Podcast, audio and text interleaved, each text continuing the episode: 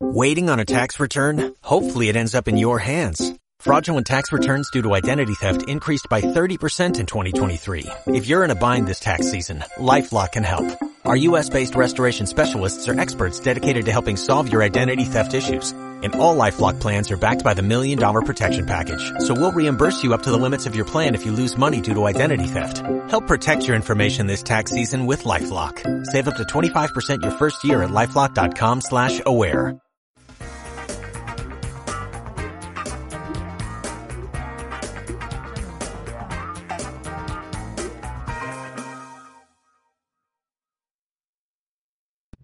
Hola a todos, Day to Day del 14 de julio de 2023, con una temperatura en Alicante de 25 grados.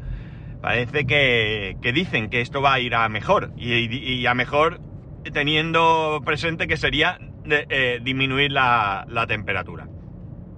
Porque hace mucho calor. Anoche bajamos a la piscina en un momento dado y el agua estaba caliente, caliente. O sea, era increíble porque no es una piscina que suele tener el agua excesivamente caliente.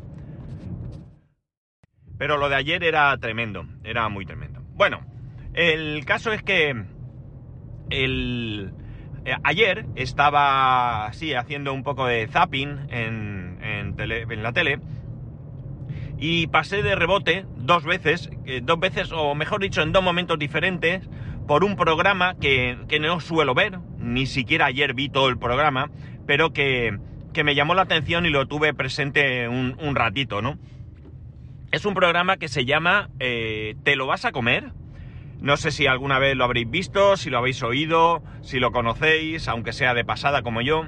El caso es que es un programa que hace Alberto Chicote, el chef que en España hace Pesadilla en la cocina, la versión española de... de eh, ¿Cómo era? Eh, Nightmare Kitchen o algo así, ¿no? Eh, Pesadilla en la cocina, eh, que lo presenta en Estados Unidos Gordon Ramsay, el, chef, el conocido chef.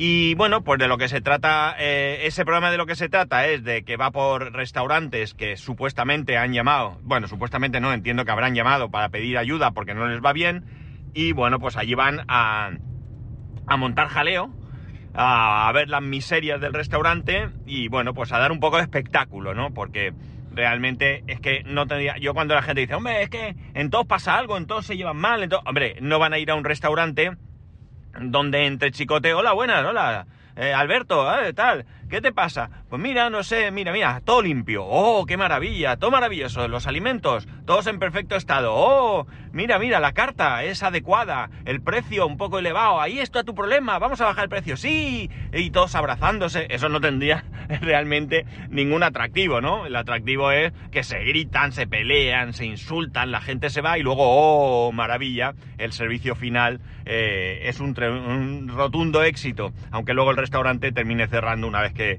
que se marchan los del, los del programa. La cuestión es que es que este programa te lo vas a comer, de lo que trata es de... Eh, creo que, que mmm, no solamente va a haber, eh, digamos, procesos de, en cuanto a la comercialización de alimentos, sino creo que también se ha visto alguno de alguna residencia de ancianos y cosas así. No me hagáis mucho caso porque esto me suena de haberlo, de haberlo leído. La cosa es que, que, bueno, más allá de que entiendo que este programa también tendrá una parte espectáculo, ¿no? No tendría mucho sentido que, ah, como curiosidad para mucha gente, sí que nos valdría, ¿no? El que te digan, bueno, pues cuál es el proceso de, qué sé yo, de, un, de la lata de atún, desde que pescan el atún hasta que llega a tu casa, sin, sin buscar ningún otro tipo de, de espectáculo, ¿no? Pero eh, en general, pues eh, evidentemente lo que van buscando son deficiencias en cuanto a, pues, pues o, o, el servicio. Creo que también hubo uno de los cuarteles del ejército, me suena, ¿eh? no me hagan mucho caso. Entonces lo que se busca es eso, pues ver eh, cómo van las cosas mal o cómo pues un determinados alimentos no llegan a nuestra mesa de la manera más adecuada o por los cauces o conductos correspondientes que debe de, llegar. Bueno, el caso, el caso es que me, llamó la atención porque eh, ya digo, vi el vi dos trozos de dos programas, uno de ellos pues podría ser actual, no lo sé, Y el otro era eh, seguro, seguro, eh, antiguo, porque iban con mascarilla. Entiendo que sería durante la pandemia o similar. En el primero se trataba de la recolección y comercialización del níscalo. El níscalo, para el que no lo sepa, que supongo que habrá poca gente, es una seta. Una seta que para recolectarla, es una seta salvaje, se coge en el campo. No sé si habrá alguna manera de. porque el champiñón, por ejemplo, se puede se puede cultivar en, qué sé yo, en cautividad, podríamos decir, no sé cómo se dirá, ¿no? Eh, eh, el caso es que, bueno, el níscalo se recoge en unas zonas muy concretas y supuestamente siguen un proceso eh, bastante controlado, al menos en teoría, ¿no? En teoría está controlado porque eh, luego, pues en el programa se ve claramente que, no, que no es tan así, ¿no? Para poder recoger este, este níscalo, eh, cualquier persona, cualquiera, tiene que sacarse un permiso. Y hay dos tipos de permiso. Está el permiso, eh, digamos, comercial, que es el permiso que cualquier persona eh, se puede sacar para después vender ese producto a un tercero, ya sea un restaurante, ya sea eh, Merca Madrid, Merca Valencia, Merca Alicante o lo que sea, o una frutería o donde sea, ¿no? O sea, tiene que tener esa licencia, vamos a llamar, y por supuesto cumplir con todo lo que rige cuando uno eh, vende productos, eh, es decir, pues entendiendo que tendrá, eh, tiene que hacer su factura y ese producto lleva una trazabilidad, ¿no? De dónde se ha cogido, de, bueno, pues lo, normal y corriente que cualquier alimento tiene que tener. Y después hay una segunda licencia que es, digamos, personal, ¿no? Que es una licencia, bueno, en, en el caso de tener la primera licencia se pueden recoger hasta 50 kilos diarios. Y en este caso de segunda licencia, es una licencia que sería para una persona eh, que quiera recogerlas para consumo propio. No puede vender. En ningún caso puede vender ese producto. Debe de consumirlo, pues lo podrá regalar a su primo o lo que queráis, pero no puede venderlo a, a, comercios o lo que sea. Eh, en este caso se pueden recoger hasta 5 kilos diarios. Todo esto si no me falla la memoria. El caso es que, bueno, pues eh, Chicote va a diferentes puntos donde se realiza la compraventa del, del Níscalo y va también a una tienda. Eh, ya digo, no he visto todo el programa completo, solo he visto hasta todos eso. Y lo primero que se ve es que eh, llega a un sitio donde están cargando una furgoneta y hay un número de personas alrededor que en el momento que lo ven con las cámaras salen corriendo. Así que, claro, ya mal asunto este, ¿no? El caso es que el que está cargando la furgoneta no huye ni mucho menos, habla con él. Bueno, todo esto antes ha estado en el monte con la Guardia Civil y, bueno, pues él allí ha visto gente recogiendo y la Guardia Civil pues parece que ha incautado eh, algo de productos, supongo, de recolectores eh, ilegales. Esto no llega a verlo, lo pillé ya aquí más o menos. La cuestión, como digo, salen corriendo, va a hablar con el de la furgoneta y el de la furgoneta, a todo lo que le pregunta Chicote, asiente, ¿no? Pero tú tienes permiso, sí, sí, sí. Pero tú sabes que la gente tiene que tener un permiso, sí, sí, sí. Yo no compro si no tienen permiso. Pero eh, bueno, le va haciendo toda una serie de preguntas eh, correspondientes al proceso eh, que, hay que seguir. El hombre afirma que todo, pero luego resulta que dice que, y le pregunta, ¿y a ti qué te cuesta esto? dice, nada, una cerveza o una Coca-Cola, un paquete de tabaco y un bocadillo o algo así. Dice, ¿cómo? A ver, eh, ¿cuánto llevas aquí? Dice, lo menos no sé cuántos kilos. Dice, eh, ¿cuánto llevas aquí? Perdona. Y dice el otro, pues más o menos tanto. Dice, ¿cómo más o menos? Sabrás lo que llevan, ¿no? Eh, bueno, sí, sí, bueno, bueno, pues venga, ¿tienes todos los papeles en reglas? Sí, sí, claro. ¿Me los puedes enseñar? Sí, sí, un momento. Bueno, voy a comprar la Coca-Cola y tal, y se va. No, no, ahora vuelvo. Y el otro, sí, sí, ahora vuelves. Total, que va hasta el bar donde se han metido y ve un grupo de gente en la puerta que le dice, hombre, yo a ti te he visto, y tú recoges níscalos, ¿no? Y dice, no, no, yo no, pero si te acabo de ver en el monte recogiendo. Y dice, no, no, no, ¿qué va, qué va? Yo no, yo no. O sea, evidentemente está clarísimo que llega a un pueblo, en una calle de ese pueblo, donde la gente está comerciando de manera eh, eh, pues, ilegal o no sé si realmente esto se podría considerar ilegal, pero en cualquier caso no se está cumpliendo con la normativa. y todo esto, todo esto, eh, bueno, después va a un sitio donde teóricamente es más legal, pero uno le dice que, hombre, y si a ti te viene aquí uno con 10 kilos, dice, se lo compro. Y dice, pero no tiene papeles. No, no, pero es que no se compra. Dice, pero me acabas de decir que sí. Y el otro, no, no, pero bueno, o sea, que sí. Que el hombre compra todo legal, pero que si alguno se lo vende de tal y más barato, y pues que también, ¿no? Que también. Le pregunta a uno que lleva una furgoneta grande, que ha cogido producto para Mercavalencia, y el otro, pues de alguna manera, como que viene a decirle que, que él cumple con toda la norma hasta donde la cumple, y que bueno, que, para demostrar que, que lo que hace está bien, pues coge un níscalo, le corta la parte de abajo y le dice, ves, si el aro este es rojo es que está bueno, pero si es blanco es que está malo y yo no lo vendo. Y dice, pero tú las miras todas. Y dice, hombre, no me jodas, todas no. Hombre, a ver, eh, está claro, ¿no? Es decir, que mm, el proceso no se cumple como, como debe. Hasta este punto podríamos pensar, bueno, ¿y qué más da si se venden unos cuantos kilos más? Bueno, pues hay varias cuestiones. Lo primero, que hay gente que vive de ello y que paga impuestos con los que nos hacen a nosotros carreteras, sanidad, eh, educación, etcétera, etcétera, y hay gente que se lo echa todo al bolsillo y no aporta. Eso ya para mí es una injusticia. O todos moros o todos cristianos, como decía mi madre. No puede ser que unos se salten la ley y otros eh, eh, cumplan religiosamente con sus obligaciones. Y lo segundo, que tenemos un problema. ¿Qué pasa si alguien se pone malo? Porque diréis, hombre, pero es que eso no es venenoso. Ya, os cuento. Una de las cosas que hace en este programa Chicote es ir a un, a un sitio, no sé exactamente dónde, y habla con una persona que ha estado estudiando las setas. ¿Y por qué estudia las setas este hombre? No sé si es biólogo no me acuerdo qué es el hombre. Bueno, pues parece ser que en un momento dado de la vida, pues unos años atrás, dos o tres años atrás, eh, resulta que, que su cuñada, y esto es lo que a él le hace hacer un estudio, su cuñada eh, enferma, eh, se envenena por culpa de unas setas y llega a perder el hígado.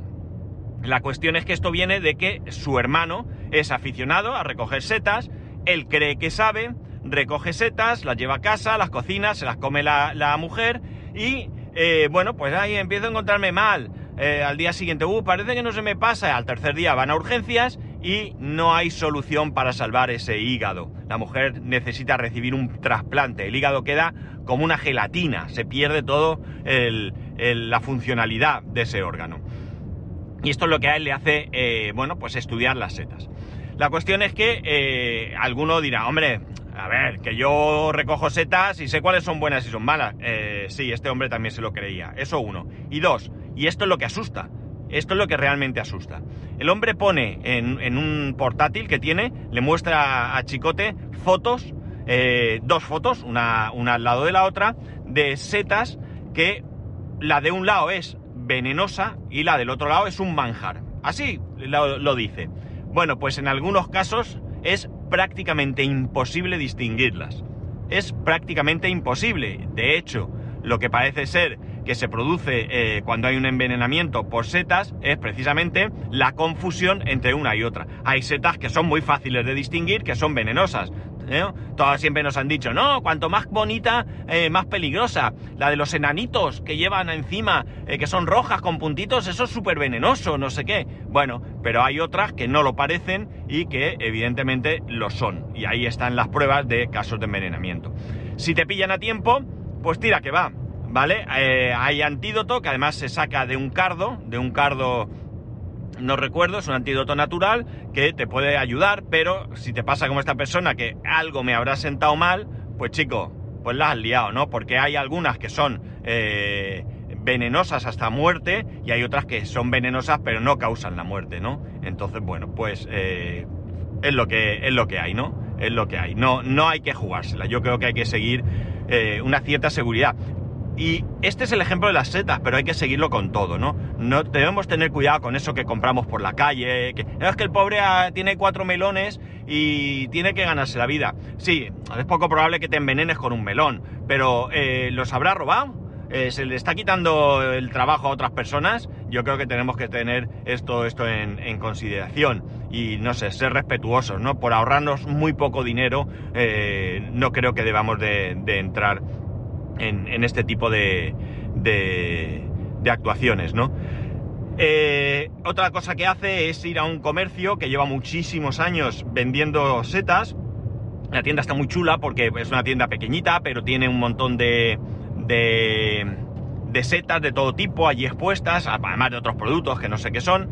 Y bueno, pues eh, entiendo también que esto esté preparado porque da la casualidad que entra una persona a venderle las, las setas. Entonces, claro, él le pregunta, bueno, ¿y tú cómo, cómo haces? Y le dice, bueno, lo primero, yo compro siempre a los mismos. Llevo 20 años comprando a algunos de ellos y son conocidos y sé quiénes son. Y en segundo lugar, son gente que tiene papeles, ¿no? Son gente que tienen sus permisos y todo. Llegó a decir que incluso hay gente que se pide unos meses de excedencia en su trabajo habitual para la recolección de las, de las setas, ¿no? Entonces el hombre, eh, bueno, pues conforme llega allí con una caja, no sé si tiene dos kilos aproximadamente de, no recuerdo qué, seta, bueno, pues allí lo primero que hace es eh, lo pesa, rellena un albarán, el, recolector firma el albarán, eh, le pregunta dónde, en qué sitio ha recogido esa seta para anotarlo. Claro, todo esto lo tienes que creer, pero bueno, se supone que esta persona, bueno, la tiene identificada. Además, se le ve cómo tiene el DNI del recolector en la mano, va rellenando. Todo esto puede ser mentira y luego el otro compra por detrás. Pero bueno, el proceso es el que, el que es. La cosa es que es que lo pesa y le paga a 20 euros el kilo de esa seta, ¿eh? Que, mi mujer dijo, ¿y a cuánto lo vende? ¿No? Bueno, y luego lo separa, ¿no? Dice, pues este lo voy a vender de primera, este va a ser de segunda, y bueno, pues alguno eso. Y además, el hombre, el, propietario de la tienda dice, es que yo le compro a algunos que los conozco y ellos, bueno, me la traen limpia. Es decir, eh, claro, el, el, mismo recolectólogo dice, no, yo la traigo ya limpia porque luego empiezan a recortar entonces, como que entiendo también que, la limpia, porque él prefiere ser más conservador a la hora de limpiar, que a lo mejor en la tienda quitan un cacho más grande y luego pesa menos, ¿no? Digo yo, esto es cosa mía. Y además dice, eh, y son gente que recolecta la seta en cestas. Dice que yo aquí me ha venido gente con la, con la, con la seta en bolsas de plástico, ¿no? Que debe ser malísimo por, por cómo lo dijo, ¿no? Entonces, bueno, pues ahí hay un proceso. ¿Esto te garantiza algo? No. El hombre de la tienda dice, yo al principio, cuando venían los de sanidad, los tenía como el coco, que venían a, fastidiarme la vida. Pero luego me he dado cuenta que no es así, que me beneficia. ¿Por qué? Porque en cada caja, en esta caja que recoge de, este hombre, eh, hay una, chica allí también, una, mujer o no sé quién sería, vamos, esto también me lo invento, eh, y le dice, hazme la etiqueta. Y entonces hace una etiqueta con todos los datos referentes a esa seta fechas, bueno, todo lo necesario. ¿Y qué ocurre? Que dice el hombre, esta etiqueta a mí me salva. Dice, porque si yo, eh, si luego hay un problema alimentario en un restaurante y me dicen, no, es que tú me has vendido la seta mala. No, no, perdona. Tú tuviste la, la, la, la intoxicación ayer y como ves, mi seta está recogida eh, al día siguiente. O sea que no puede ser que sea, que sea la mía, ¿no? Es decir, que de cualquier manera, pues hay ahí también una seguridad para el que las vende. Eh, ejemplo de las setas, pero como, como podéis imaginar, tenemos que tener cuidado con, lo que comemos. Yo creo que los alimentos no se debe... Hay muchas cosas en la vida que uno no debe jugar, pero los alimentos son, son una de, ellas, ¿no? Debemos ser cuidadosos porque, eh, escúchame, que nos podemos morir, ¿eh? O sea, esto no, no, es, no es ninguna broma.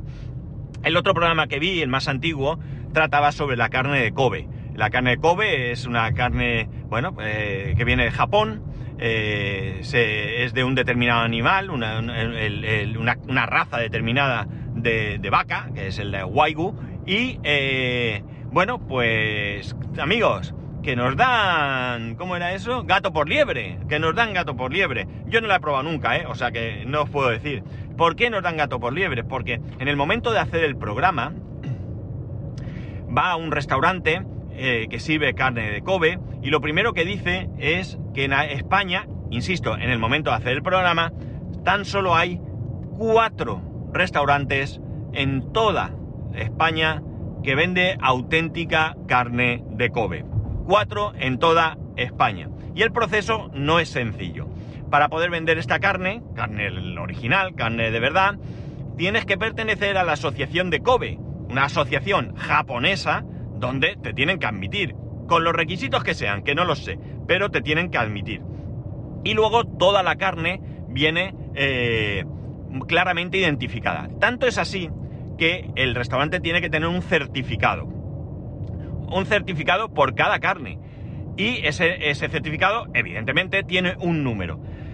Y en un momento dado, Chicote le pregunta, ¿y si no tiene este papel? Dice, no hay ningún problema, te metes en esta web, metes el número de lote que viene en la etiqueta, ¿vale? La, carne viene envasada en plástico y tiene una etiqueta con un número que identifica ese, ese trozo de carne. Lo mete en una página web y ahí aparece el certificado. No es que te diga si es real o no, no, o si es auténtica. Lo que te saca es una copia literal del certificado de que esa carne es auténtica carne de Kobe. Cuatro restaurantes en España. 883 restaurantes en todo el mundo que pueden vender esa carne. O sea que daos cuenta de si nos meten o no nos meten gato por liebre. Porque mucha casualidad tendría que ser que yo vaya a un restaurante donde vendan carne de Kobe y sea precisamente uno de los cuatro restaurantes, o alguno más puede haber hoy, no lo sé, que vendan ese tipo de carne, ¿no? Por tanto, gato por liebre. El kilo de, Kobe en ese momento de hacer el programa estaba a 380 euros. O sea que si nos venden en un restaurante carne de esta barata, desconfiar porque eh, ya sabéis que, no, que no es carne de Kobe. Oye, que puede estar buena, ¿eh? Cuidado, que no tiene nada que ver. Pero eh, no, no vais a estar comiendo la auténtica carne de Kobe, vais a estar comiendo una buena carne y demás. En un momento dado también, pues el hombre allí corta un filete, se lo ofrece a Chicote, Chicote lo prueba y dice que, eh, bueno, que de sabor no es nada excepcional, que hay muchas carnes con mucho mejor sabor, con sabor más intenso, pero que la textura es increíble, la textura es impresionante. Para, producir esta carne, como os he dicho, es un determinado animal, el waigu, eh, que además eh, no toda la carne que se, se obtiene de Waigu es calificada como Kobe, ¿no? Eh, ahí hay un experto que una vez que se sacrifica el animal, ve la carne y por el marmolado de la carne, no sé si habéis visto esa carne, tiene un montón de beta de grasa, pues según una serie de características, el experto pues la califica de Kobe o no la califica de Kobe. De Kobe viene a ser como una denominación de origen, ¿no? Que cumple unas características. Kobe es una ciudad de Japón. Entonces, bueno, pues eh, que nos dan gato por liebre. Claro, todo esto me hace pensar que en cuántas cosas no nos engañarán. ¿Cuántas veces no nos engañarán claramente eh, con este tipo de, de cosas? Eh, fabada asturiana con auténticas faves. Y luego no serán ni auténticas ni de Asturias, ¿sabes? Pero claro, eh, un asturiano que está acostumbrado a comer eh, esas faves, pues irá a un restaurante y dirá, ¿esto qué es? ¿Esto dónde lo han sacado? Esto no es asturiano, ni son faves, ni son nada. ¿Esto, ¿Esto de qué es? ¿No? Pero el resto de humanos, ¿no? Que no tenemos ni idea y que probablemente nunca hemos comido unas auténticas faves, pues diremos, oh, qué bueno está. Porque pueden ser buenas, insisto. Pero nos están engañando. No son las auténticas faves pulpo gallego, ¿no? Y luego resulta que ni es gallego ni es nada de nada, ¿no? Nos están engañando. Eso no quiere decir que sea malo, ¿eh? ¿De acuerdo? Eh, hay cuestiones alimentarias muy peligrosas y que debemos ser muy cuidadosos. Pero en este caso, pues nos están engañando, nos están dando lo que he dicho, gato por liebre. Y eso tampoco me parece, me parece bien, ¿no? No me parece eh, eh, en absoluto honesto, ¿no? Con todo esto, pues hay que tener, qué sé yo, ¿cómo podemos evitar que nos engañen? Hombre, pues si vas a comer carne de Kobe, ya lo he dicho bien claro, tienen que tener un certificado. Le decís, ¿es carne de Kobe? Sí, muéstrame el certificado. Si no tiene el certificado, pues amigos, mm, no es carne de Kobe. Mm, pedirla si queréis. Pero decirle al tipo, esto no es carne de Kobe, no me puedes cobrar a 380 euros. Bueno, que ese sería el precio que le costaba al restaurante, entiendo yo. No me puedes cobrar 50 euros por un filete, porque, porque amigo, esto no es. Es que esto no es. Te pondrá mil excusas, pero que no te engañen. Que no te engañen. Y tú te lo pides con sus pataticas fritas, con su, tu bebida y tal. Pero en absoluto eh, será carne eh, de Kobe y no te pueden engañar. Y con el resto igual. Yo creo que a mí me habrán engañado, estoy seguro, ¿eh? Yo no tengo ninguna duda que en alguna ocasión me la habrán metido bien metida, pero ¿qué queréis que os diga? Hay cosas que no me preocupan mucho, más allá de pagar más por lo que no es. Y eh, por otro lado, lo que sí que me preocupa, como os he dicho, es la cuestión de es la cuestión sanitaria, ¿no? No, no quiero que me pase algo, que me ponga enfermo y, bueno, pues que, que, pueda tener graves consecuencias. Así que, bueno, me parece interesante el programa, insisto, más allá de la parte de espectáculo que evidentemente el programa eh, tiene que tener para, para poder entretener más. Y, y en cualquier caso, pues no sé, tener cuidado, sobre todo con estas cosas que son venenosas o que pueden serlo y demás. Eh, acudir a sitios de confianza y, y, y, tener mucho cuidado. Igualmente con el marisco, ¿no? Con el marisco hay que tener mucho cuidado porque puede estar en malas condiciones y es tremendamente indigesto, ¿no? Yo no sé si uno se puede morir por comer marisco, pero evidentemente se puede enfermar, ¿no? Y por tanto hay que tener mucho cuidado. Y bueno, ya está, nada más. Me llamó mucho la atención estas dos eh, trozos de programa y ya digo que más allá de la parte espectáculo que tiene que dar un, cualquier programa de televisión, eh, hay que ser muy cuidadoso con todo esto. Así que nada amigos, nada más. Eh, ya sabéis que podéis escribirme a arroba spascual, spascual arroba spascual.es, el resto de métodos de contacto en spascual.es barra contacto. Un saludo y nos escuchamos el lunes.